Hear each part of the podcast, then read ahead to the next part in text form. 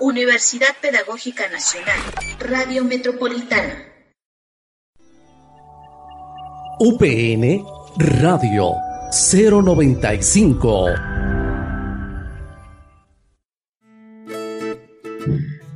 Hola Radio Escuchas, bienvenidos una vez más a su programa favorito, Sí que aprendo. En esta ocasión les hablaremos de la alfabetización en nuestro país. Tenemos como invitada a la maestra Antonia Cruz López, docente de la Universidad Pedagógica Nacional, que nos compartirá sobre este tema. Preparamos efemérides, un cuento, recomendaciones de libros y películas, nota informativa y mucho más. Contamos con la participación de Rocío Brena, Alex Bravo y Carlos Quiroz. Quédate a escucharnos.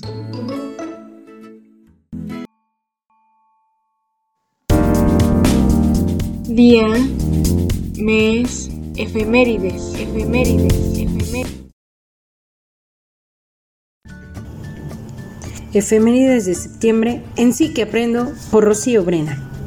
4 de septiembre, Día Mundial de la Salud Sexual.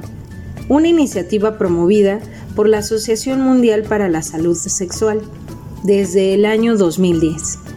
La finalidad de esta efeméride es sensibilizar a la población acerca de la promoción de los derechos sexuales, la diversidad sexual, así como la salud sexual y reproductiva de una manera placentera, sin discriminación o riesgos. 1969. Se inaugura la línea 1 del sistema de transporte colectivo Metro en el Distrito Federal. 5 de septiembre. Día Internacional de la Mujer Indígena. Celebración que nació durante el segundo encuentro de organizaciones y movimientos de América en Bolivia en 1983. La idea era dar reconocimiento a todas las mujeres indígenas valientes que han jugado y seguirán jugando un rol importante en la pervivencia de la cultura de sus tribus, así como su lenguaje y fuerza de carácter. 6 de septiembre 1860 el presidente Benito Juárez proclama las leyes de reforma en Guanajuato. 8 de septiembre, Día Internacional de la Alfabetización, fecha que ha venido ganando importancia desde que la ONU aprobara su conmemoración en el año de 1965.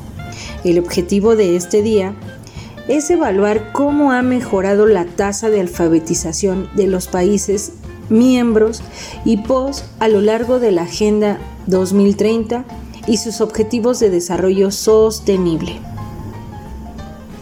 9 de septiembre 1931. México ingresa a la Sociedad de las Naciones. 10 de septiembre. Día Mundial para la Prevención del Suicidio. Desde el año 2003, la Asociación Internacional para la Prevención del Suicidio, en colaboración con la Organización Mundial de la Salud, ha promovido cada 10 de septiembre el Día Mundial para la Prevención del Suicidio, con el objetivo de concienciar a nivel mundial que el suicidio puede prevenirse. El suicidio es un evento que afecta de manera global a las familias, a las comunidades y a los países. A nivel mundial, se suicidan cada año casi un millón de personas, lo que equivale a una persona cada 40 segundos. Además, por cada muerte por suicidio se estima que hay 20 intentos. Otros datos preocupantes es que el suicidio constituye la segunda causa de muerte en el grupo de 15 a 29 años de edad.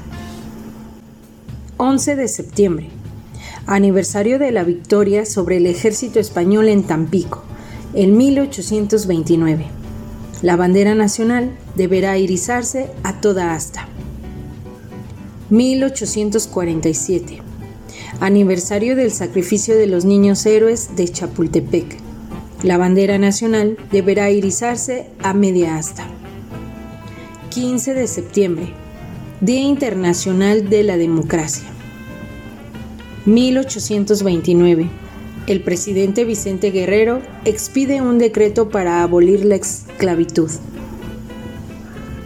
1854. En solemne función se cantó por primera vez el himno nacional mexicano en el Teatro Santa Ana. Conmemoración del grito de independencia. La bandera nacional deberá irizarse a toda asta.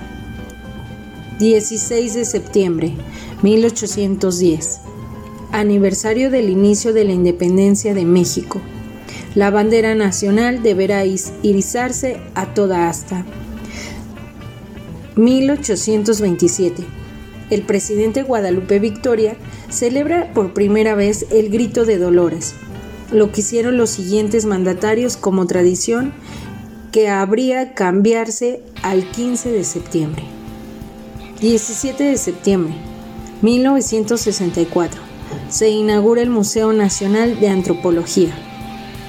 19 de septiembre 1985. En la Ciudad de México se registra un terremoto de 8.1 grados en la escala de Richter, que dura 90 segundos y, provoca una de las peores catástrofes en la historia del país. 20 de septiembre 1870. Se funda en la Ciudad de México la Escuela Nacional de Ciegos. 21 de septiembre 1810. Miguel Hidalgo hace su entrada triunfal en Celaya, Guanajuato. Día Internacional de la Paz. En un principio, el Día Internacional de la Paz se celebraba el tercer martes del mes de septiembre. Fue en el año 2001 cuando la Asamblea General de las Naciones Unidas establecieron un día fijo para esta celebración, el 21 de septiembre. El Día Internacional de la Paz es un día dedicado a conmemorar los ideales de la paz de cada pueblo, de cada nación. Y para ello hay que trabajar para el desarrollo social y económico de los pueblos, en muchas facetas. Pobreza, hambre, salud, educación, cambio climático, igualdad de género, agua, electricidad, medio ambiente y justicia social. 22 de septiembre 1910. Se inaugura la Universidad Nacional de México, actualmente Universidad Nacional Autónoma de México. 23 de septiembre. Día Internacional de las Lenguas de Señas, proclamada por la ONU en noviembre del 2017. A pesar de que esta celebración busca primordialmente incluir en la sociedad a las personas con diversidad funcional auditiva o lingüística, lo ideal sería que todos aprendiéramos las lenguas de señas para poder comunicarnos con estas personas que sin duda también tienen algo importante que decir. 24 de septiembre 1982 abre sus puertas el Museo Nacional de Culturas Populares. 26 de septiembre, Día Internacional para la Eliminación Total de las Armas Nucleares. Día Internacional de las Personas Sordas. 1973. Se crea por decreto presidencial el Colegio de Bachilleres como una opción más para los egresados de secundaria del Distrito Federal. 27 de septiembre 1944 se inaugura en el Castillo de Chapultepec el Museo Nacional de Historia. 1960 Nacionalización de la industria eléctrica. 28 de septiembre 1821 se firma el Acta de Independencia de México. 29 de septiembre 1900 el presidente Porfirio Díaz inaugura la moderna penitenciaría de Lecumberri. 1921. Álvaro Obregón publica el decreto que crea la Secretaría de Educación Pública.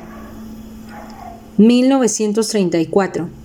Se inaugura el Palacio de Bellas Artes con la comedia La verdad sospechosa. 30 de septiembre 1765 aniversario del nacimiento de José María Morelos y Pavón. La bandera nacional deberá irizarse a toda asta. Y estas fueron las efemérides del mes de septiembre en Sí que aprendo por Rocío Brena. Cuenta cuento.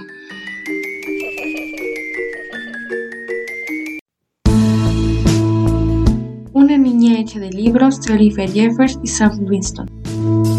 Soy una niña hecha de libros. Vengo de un mundo de historias y sobre mi imaginación yo floto. He navegado a través de un mar de palabras para preguntarte si vienes conmigo. Algunas personas se olvidaron dónde vivo, pero con estas palabras puedo mostrarte el camino. Viajaremos sobre montañas de fantasía y descubriremos tesoros en la oscuridad.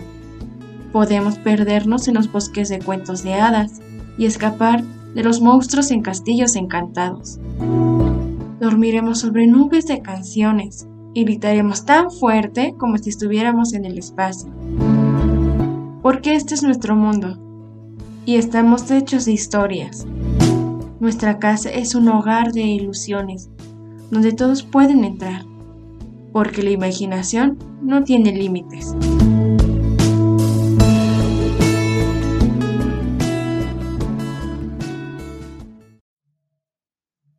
Entrevistando, entrevistando, entrevistando.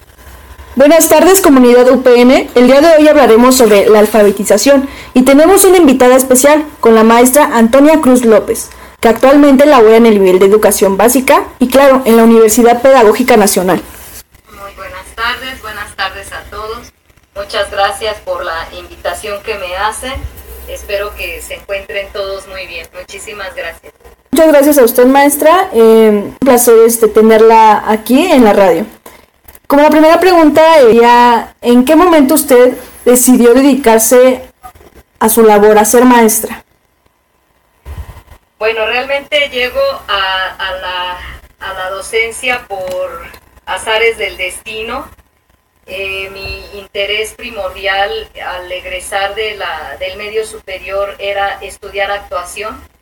Me eh, quería este, ser actriz y eh, hago un examen a, a nivel superior, pero en el tiempo en el que estudio yo pues la, el dominio a veces de los padres era muy fuerte, entonces mi, mi padre me dice que, que actuar no es una profesión. Y entonces al momento que realizó el examen, él me, orienta a que elija una carrera en la que sí era una carrera, que era cirujano dentista, y como segunda opción puse arte dramático, fueron dos, dos, este, dos elecciones muy raras ahí, y en el momento en que soy aceptada, eh, soy aceptada como cirujano dentista, eh, no era mi vocación y mi profesión, entonces una de mis hermanas estudiaba en la normal superior, ella iba en la línea de matemáticas. Y entonces me, me, comenta que había una licenciatura en la que leían, escribían y había teatro, que era lo que a mí me gustaba, y entonces ingreso a la normal superior eh, para estudiar la licenciatura de español. Entonces ya estando ahí, eh, me doy cuenta que efectivamente fue una licenciatura que, que me llenó de muchas satisfacciones, me gusta mucho leer, me gusta escribir, me gusta actuar y el español es una asignatura muy completa. Y eh, ya después, cuando empiezo en mis primeros años de docencia, pues me doy cuenta que, que me gustaba mucho transmitir ese gusto que yo tenía por la lectura por la escritura, por la oralidad, por la actuación, y entonces eh, es cuando empiezo una, ya mi profesión de, docente en el sistema educativo. Eh, bueno, entonces a pesar de que no logró, bueno, no, no pudo eh, estudiar actuación, ¿cree que gran parte de esta vocación, de esta, de esta pasión, le ha ayudado a ser maestra? Sí, efectivamente y evidentemente los estudiantes me han dejado muchas enseñanzas, me han eh, aportado muchas, muchas cosas que, que, día a día me fui enganchando un poco más. Yo, yo pensaba, dije, creo que ejerceré la docencia por uno o dos años y seguiré intentando eh, estudiar arte dramático, que era lo que realmente yo quería hacer. Sin embargo, esos dos años ya se han convertido ahora en 23 años de servicio, porque cada año representa un reto y cada año eh, hay algo que, que, los estudiantes pueden compartir conmigo y yo también compartir con ellos. Entonces, eh, mi intención que no era ser docente, pues me, me he quedado aquí en la docencia y la verdad es que he tenido muchísima satisfacción.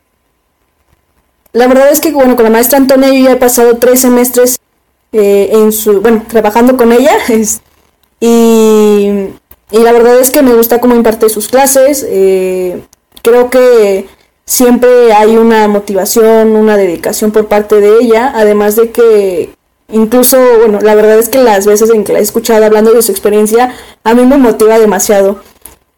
Eh, bueno, regresando a este, al tema de la alfabetización, maestra, mm, ¿qué es para usted o cómo eh, nos explicaría qué es la alfabetización? Muchas gracias, Bravo. Eh, la alfabetización está concebida como un derecho, es un derecho humano. todo, todo ser humano tiene derecho a una alfabetización. concebida esta como el acto de aprender a leer y aprender a escribir. Hoy en día eh, los actuales programas de educación básica plantean eh, las prácticas sociales del lenguaje, que es hablar, leer y escribir en contextos cotidianos, en situaciones reales.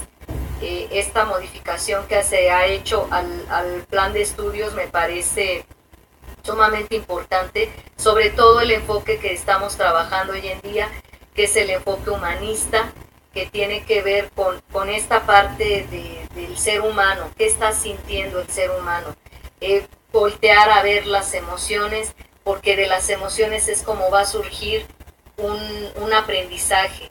Eh, la alfabetización es, son herramientas que se le dan al humano para que su vida sea más completa, eh, sea más integral, se pueda desenvolver en un mundo competitivo como es el mundo actual que tenemos hoy en día, donde leer y escribir representan dos prácticas esenciales para expresarnos de manera correcta, para conocer nuevos mundos, para tener una visión más amplia de lo que es el mundo y poder opinar algo un poco mejor en cuanto a, la adquisición que se va haciendo del lenguaje. la lengua oral y escrita son las bases fundamentales para que el ser humano pueda seguir, que camine, que, se exprese, que, haga, que cree, que, que haya otras formas de, de mirar este, este mundo actual. Se puede decir que la alfabetización es parte del ser humano y esencia del ser humano. Podríamos decir que sí, no nacemos, nacemos en un mundo de lenguaje. Eh, desde que somos pequeños eh, nos van introduciendo a este mundo de la lengua oral primero y la escuela es la encargada de ir dando forma a esa lengua escrita y a esa adquisición de la lengua eh, en lectura. Sin embargo, dentro de la casa, dentro del hogar, las prácticas sociales del lenguaje se mueven a diario. Hay una diario leemos algo, escribimos algo, hablamos con otras personas, socializamos con otros y es esa socialización la que nos permite construir una alfabetización eh, aun, cuando no se tenga como el objetivo primordial en casa que sea alfabetizar, el que una persona se acerque, converse sobre una película, converse sobre un, videojuego, que un padre de familia hable con su hijo, que que tenga esa comunicación, eh, se va haciendo una aportación a la alfabetización. Ahora, la alfabetización entendida desde, desde este lenguaje que aprendemos en casa. Una alfabetización ya más eh, sólida, consistente, por supuesto que la da la escuela. el día de ayer escuchaba en, una, en un programa de radio este, por, por este día de la alfabetización que efectivamente hoy podemos hablar también de una alfabetización digital y que esa alfabetización, este, queramos o no, ya estamos inmersos en esa alfabetización digital. Hay brechas todavía importantes porque no todos tienen acceso a una red, no todos tienen acceso a un medio este, tecnológicamente hablando. Sin embargo, es, esta parte eh, técnica y virtual se está convirtiendo en parte también de la alfabetización. Respecto a esto, ¿cree que habrá consecuencias en el aprendizaje en el regreso a clases? Y, y claro, eh, también incluso hablando, ¿por qué no en poco más de las personas que no han podido tomarlas? Sí, yo creo que, que vamos a tener repercusiones, pero creo que lo, lo miraría eh, no, no desde, la, desde el lado donde eh, impera el miedo por contraer un virus como lo es este que, en la actualidad tenemos. Me parece que una de las situaciones que lamentaremos quizá en el futuro es este aislamiento social que hemos tenido. El ser humano no puede vivir aislado y me parece que el, el que se regrese a un espacio en donde se pueda recuperar eh, nuevamente esa socialización con los otros. Eh, culturalmente estamos eh, apostándole a, a un mundo mejor. Vamos a regresar no a ese mundo que dejamos antes de la pandemia, vamos a regresar a un mundo nuevo, pero para ese mundo nuevo necesitamos hacer como el ave fénix, renacer de nuestras cenizas y aprender de eso que ya aprendimos, eh, empezar a, ver nuevas realidades, nuevas formas quizás de socialización y dar alternativa para que todos los estudiantes puedan estar inmersos en una cultura digital, en una cultura en donde haya un espacio que les permita eh, correr, reír, este, cantar, compartir, sonreír, eh, tener este sentido de alteridad, de mirarme yo en el otro, de saber que la otra persona con la que me estoy encontrando después de tanto tiempo eh, también se siente como yo me siento. Y socializarlo y construir, creo que, creo que esa sería una de las cosas que lamentaríamos si, si no empezamos a retomar estos espacios que nos fueron este, arrebatados de una manera tan, tan drástica, de pronto ya no estuvimos en la escuela y ahora nos estamos adaptando a este aislamiento que me parece que no le aportará como algo muy, muy positivo al ser humano, a pesar de que nos estamos comunicando a través de las redes sociales y de lo virtual.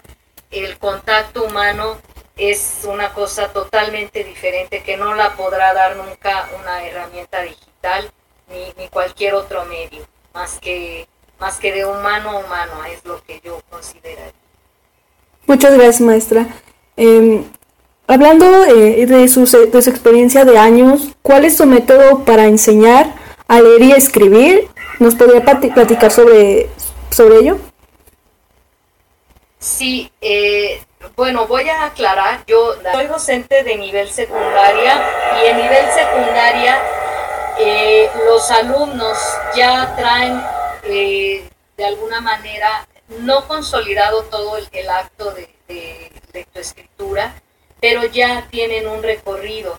Realmente eh, a quien se le ha cedido la tarea de acercar a, este, a estos métodos que hoy en día tienen son los niveles de educación básica preescolares. Y eh, a mí me parece, bueno, hay diferentes métodos que, emplean este, las docentes de preescolar y me parece, eh, eh, yo voy a mencionar un, libro que, conozco en, la maestría que, yo, este, que yo tomo. Es un libro de Irena McChatz, es, es, un apellido un poco raro de, pronunciar.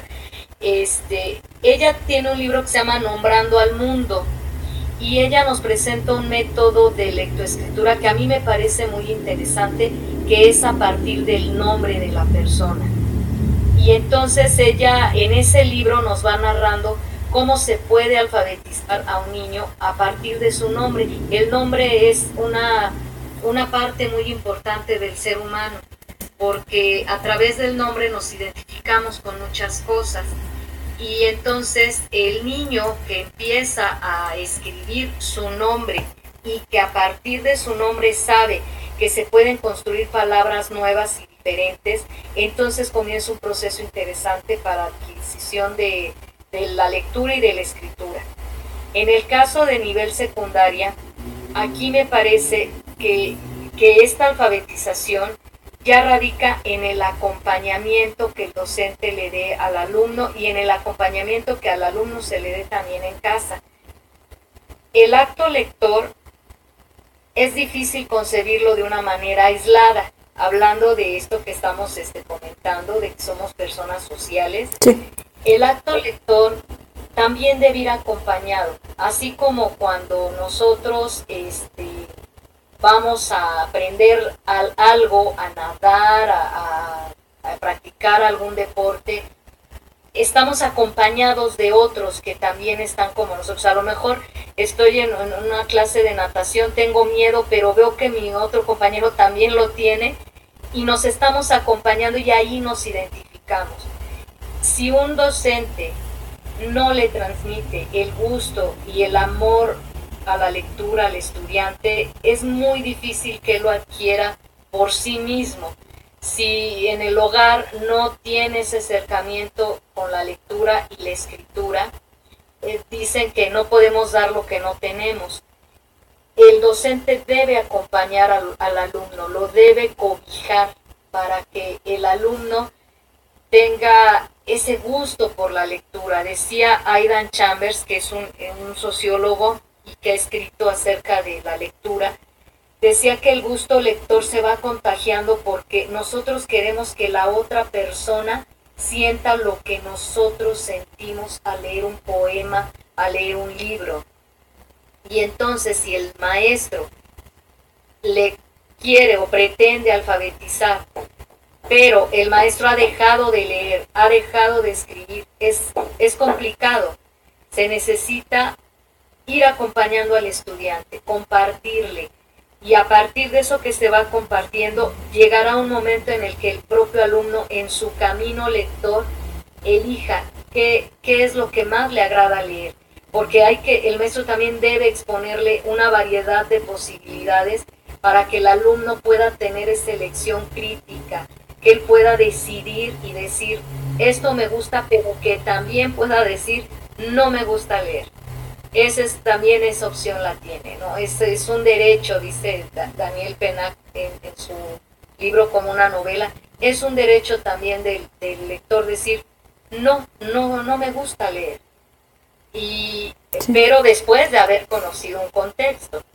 Eh, una vez que le hemos mostrado, es como una comida, le hemos mostrado una serie de platillos y los prueba todos y dice, pues no me gusta ninguno, o sea, no me quedo con ninguno, es válido porque ya los probó, ya los degustó y lo mismo creo que puede suceder con la lectura, que, que los alumnos se les debe dar una amplia gama de posibilidades para que ellos digan, me quedo con esto o no me quedo con nada, ¿no?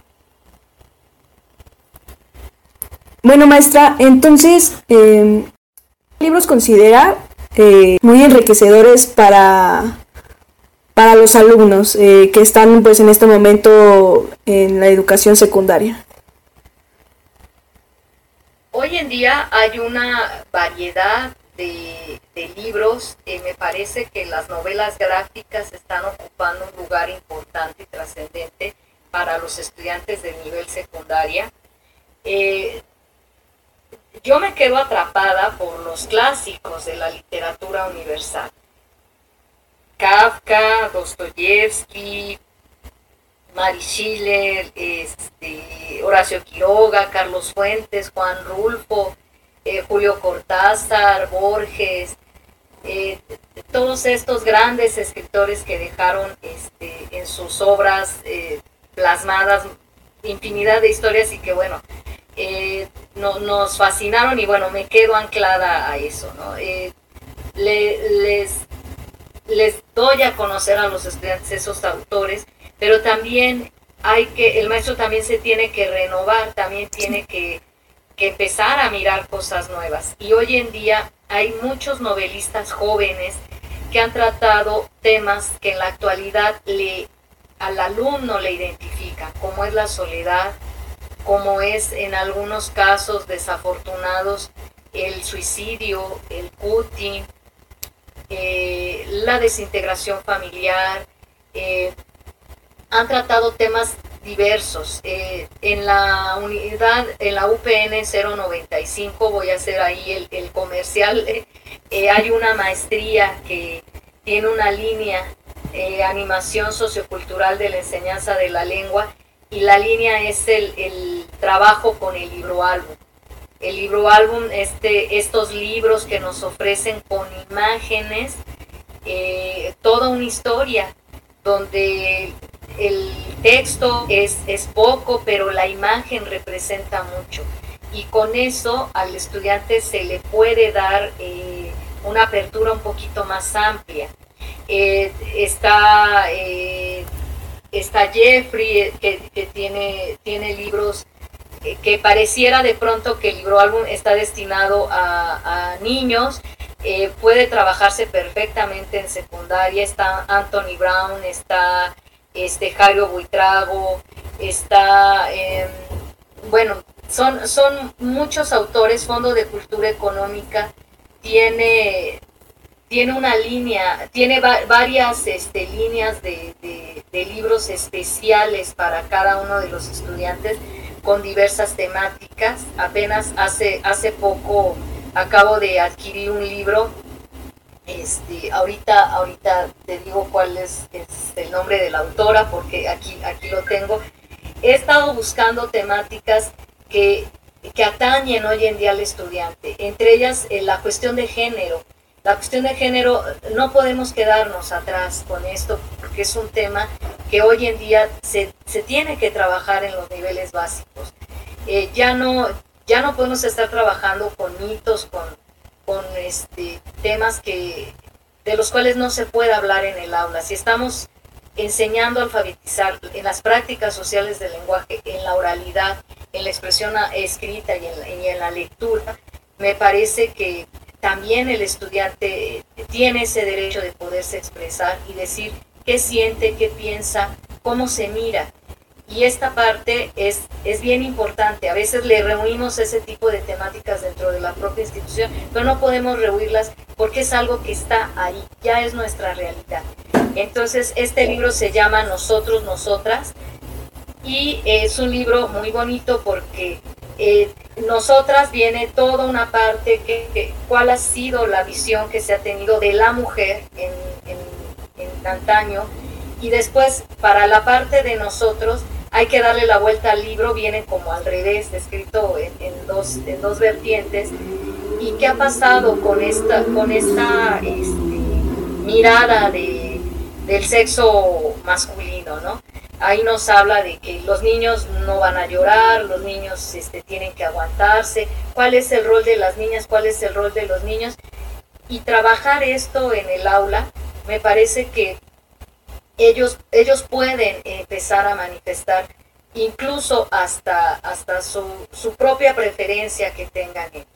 Es algo, es algo que está sucediendo en la actualidad. No podemos este, cerrar los ojos, la escuela no lo puede hacer y es un trabajo que también se tiene que hacer dirigido en el aula de acompañamiento, acompañarlos. El acto lector lo definiría yo como un acto de acompañamiento. Siempre el, que alguien esté con nosotros y nos pueda expresar su opinión, nos pueda dirigir, me parece que eso ayudará bastante. En esta, en esta cuestión de acompañamiento, ¿usted cree que es como, sería como una recomendación que, no, que les puede dar a, a, los padres de familia para poder apoyar a sus hijos eh, en el proceso, incluso eh, desde pequeños para poder aprender a leer y escribir? Sí, sí es importante que, el papá esté ahí, que por lo menos eh, dedique un, tiempo a compartir esa lectura. Hay, hay un texto eh, de Pesetti que se llama Caperucita Roja y es un, es un vivo ejemplo del acompañamiento. El padre está contándole la historia, está leyéndole el cuento de Caperucita Roja a su hijo y Pesetti nos muestra cómo, cómo él, el señor que está leyendo el cuento, imagina Caperucita y en dibujos nos va poniendo ahí como el niño eh, imagina a Caperucita.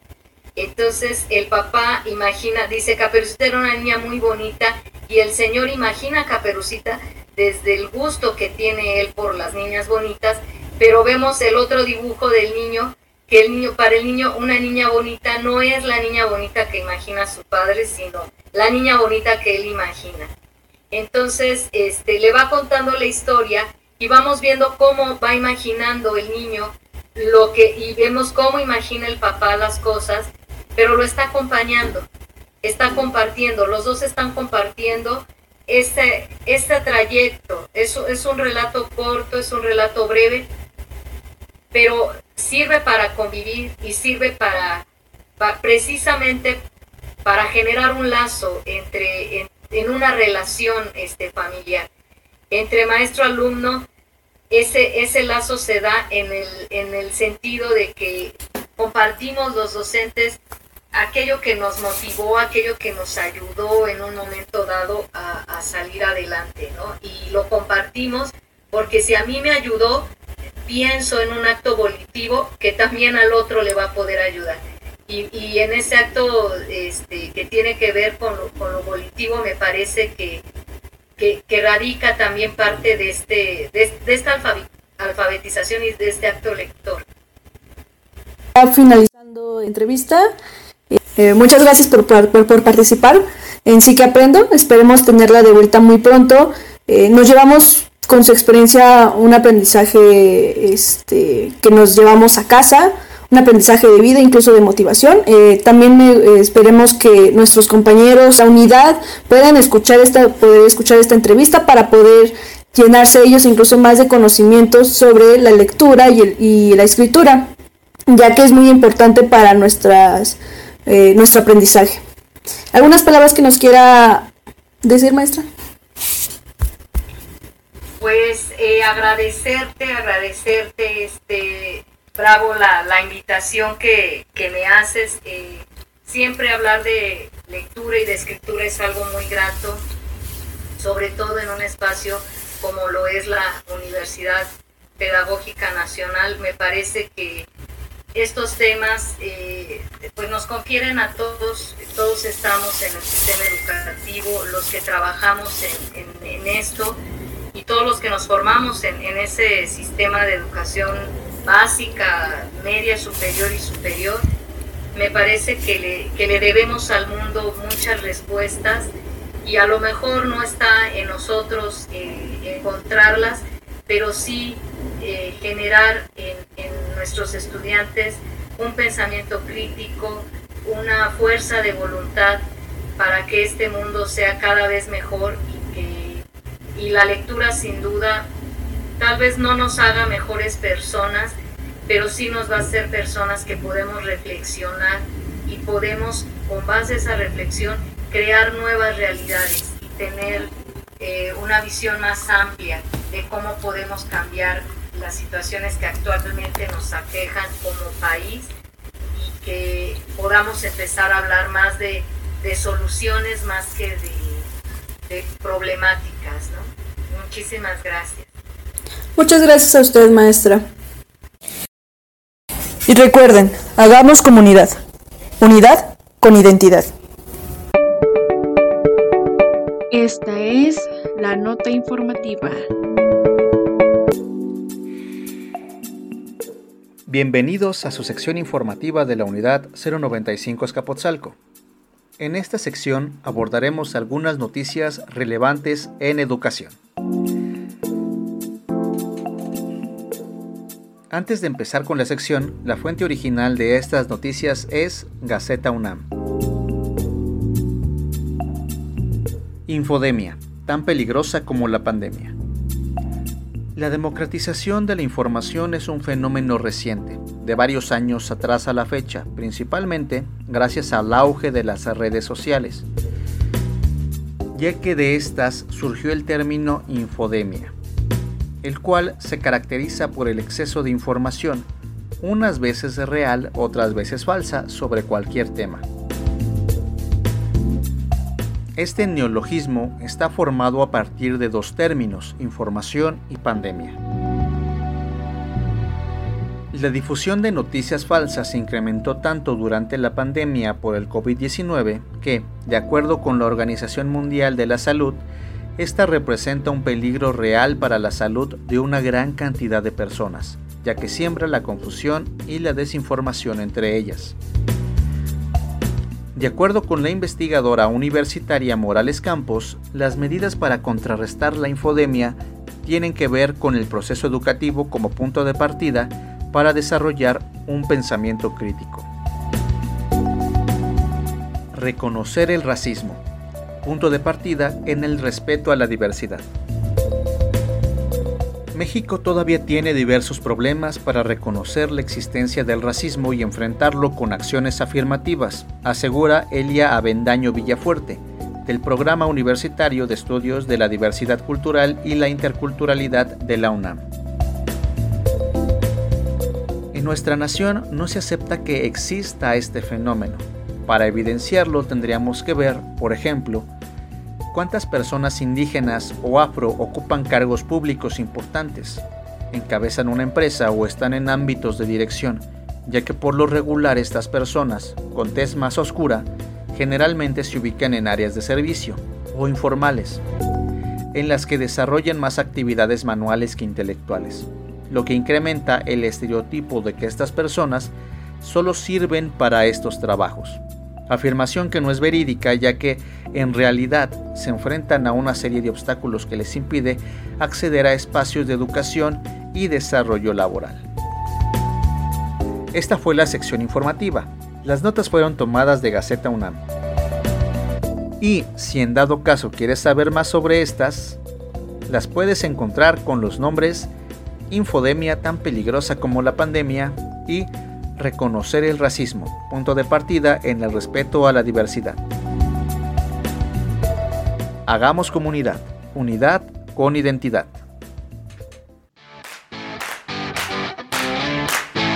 Cultureando.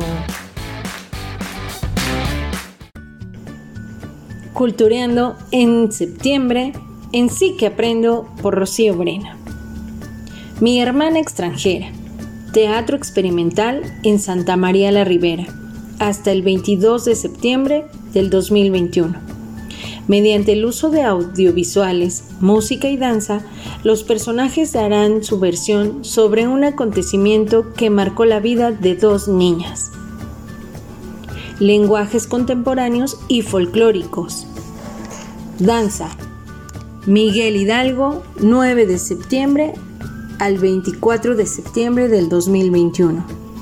Septiembre está lleno de festejos, entre ellos el Instituto Nacional de Bellas Artes y Literatura, INVAL, preparó un programa que abarca todo el mes patrio para que cada fin de semana encuentres una presentación refrescante y especial, ya sea de danza contemporánea o danza folclórica la compañía de danza experimental de Lola Lince y danza visual de Patricia Marín y Leonardo Beltrán son los encargados de la parte contemporánea de la programación. Del 9 al 12 de septiembre, Danza Experimental presentará El sentimiento del tiempo, una pieza creada durante la pandemia tras una introspección en el torno al tiempo y sus repercusiones en la vida de las personas. El lado folclórico corre a cuenta de la Compañía Nacional de Danza Folclórica de Nieves Paniagua. Monarca de México de Raquel Barroso y la Compañía Internacional de Danza de Fiestas de México de Juan Carlos Rodríguez. Del 17 al 19 del mismo mes contará con espectáculos en el que bailarán al ritmo de la danza azteca, peleas de gallos, guapangos y sones populares. El Teatro de las Danzas, Guillermina Bravo del Centro Cultural del Bosque, es el complejo que alojará la escenificación de todas estas obras con lenguajes contemporáneos y folclóricos. La Pretty Woman, gay y lésbico, Cuauhtémoc, 8 de septiembre del 2021. La obra La Pretty Woman se ha ganado ya un lugar en nuestra escena teatral como un show hilarante y al mismo tiempo desgarrador, que viaja entre el cabaret y el teatro de denuncia. Es escrita, actuada y dirigida por César Enríquez, hoy una de las principales figuras del cabaret en México, quien con esta obra ya recibió una ovación en la Muestra Nacional de Teatro 2018 y se ha presentado en varias partes del mundo como Europa y Estados Unidos. Reconciliación, arte y pintura. Zona metropolitana hasta el 13 de septiembre del 2021. La Ciudad de México es irónica. En un momento estás frente a un palacio que se construyó en el virreinato y en otro te encuentras en ruinas mesoamericanas ambos mundos conviviendo en una sola colina, en donde también puedes comparar una artesanía mientras degustas unos tacos de pastor.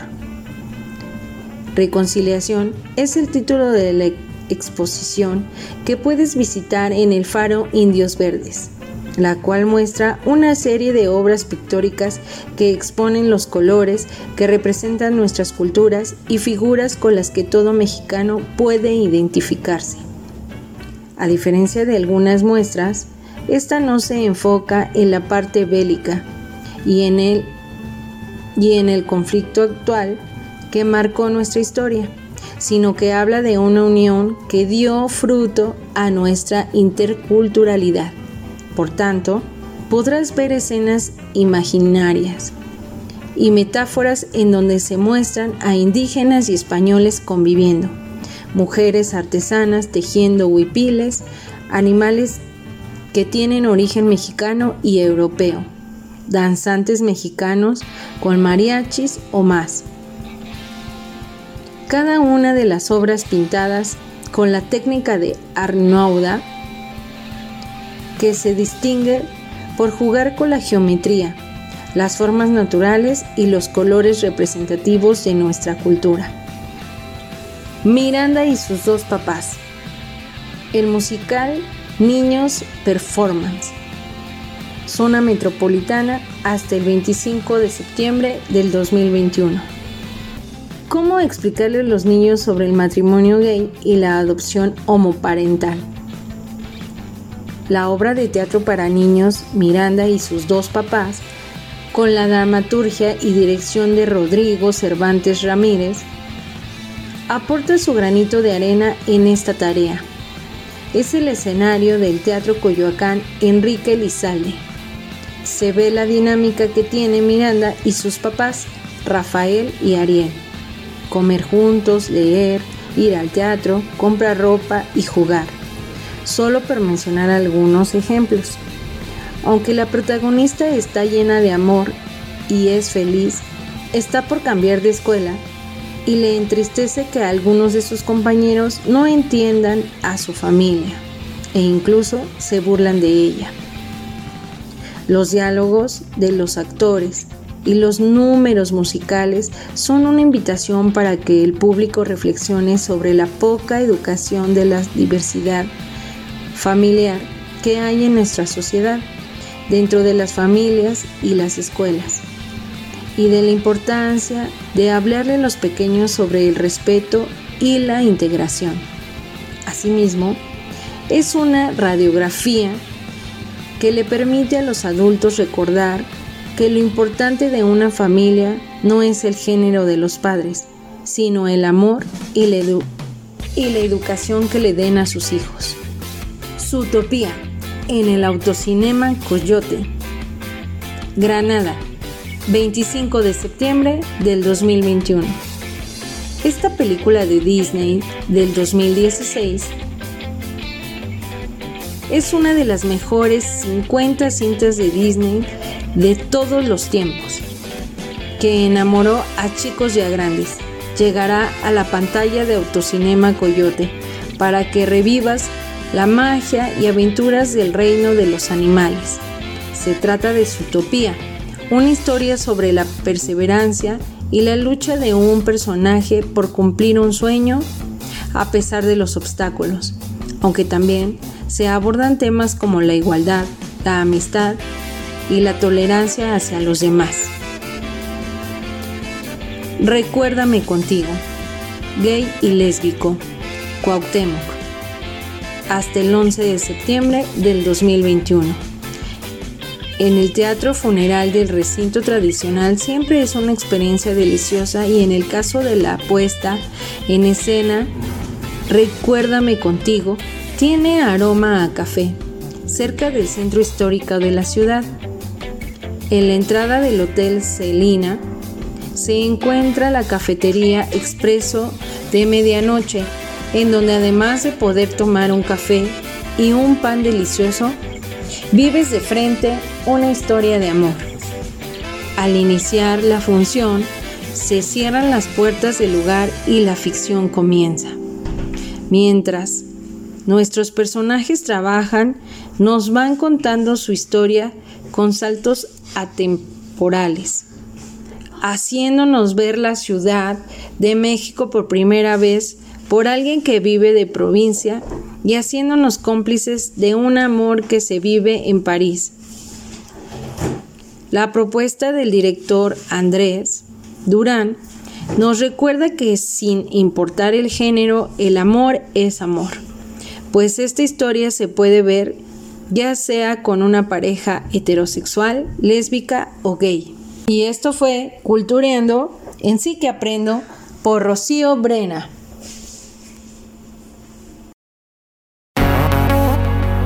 Eventos UPN 095 Azcapotzalco. Hola Radio Escuchas, les hacemos la cordial invitación al evento de Alas para la Imaginación, libros que vuelan fuera de casa, titulado Como perros y gatos, el cual se transmitirá el próximo 29 de septiembre a las 17 horas por nuestro canal de YouTube UPN Unidad 095 Azcapotzalco. Te esperamos.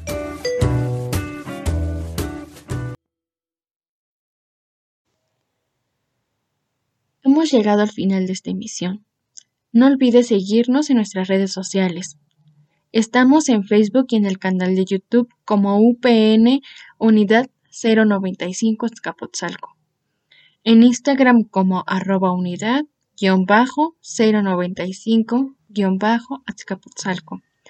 A nombre de la unidad 095 les damos las gracias a todo el equipo de Sí que Aprendo y a la maestra Antonia Cruz López por su participación en esta emisión.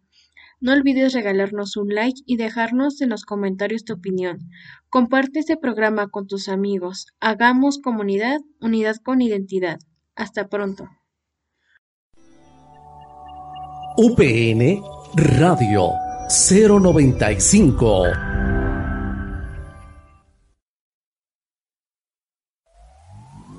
Universidad Pedagógica Nacional, Radio Metropolitana.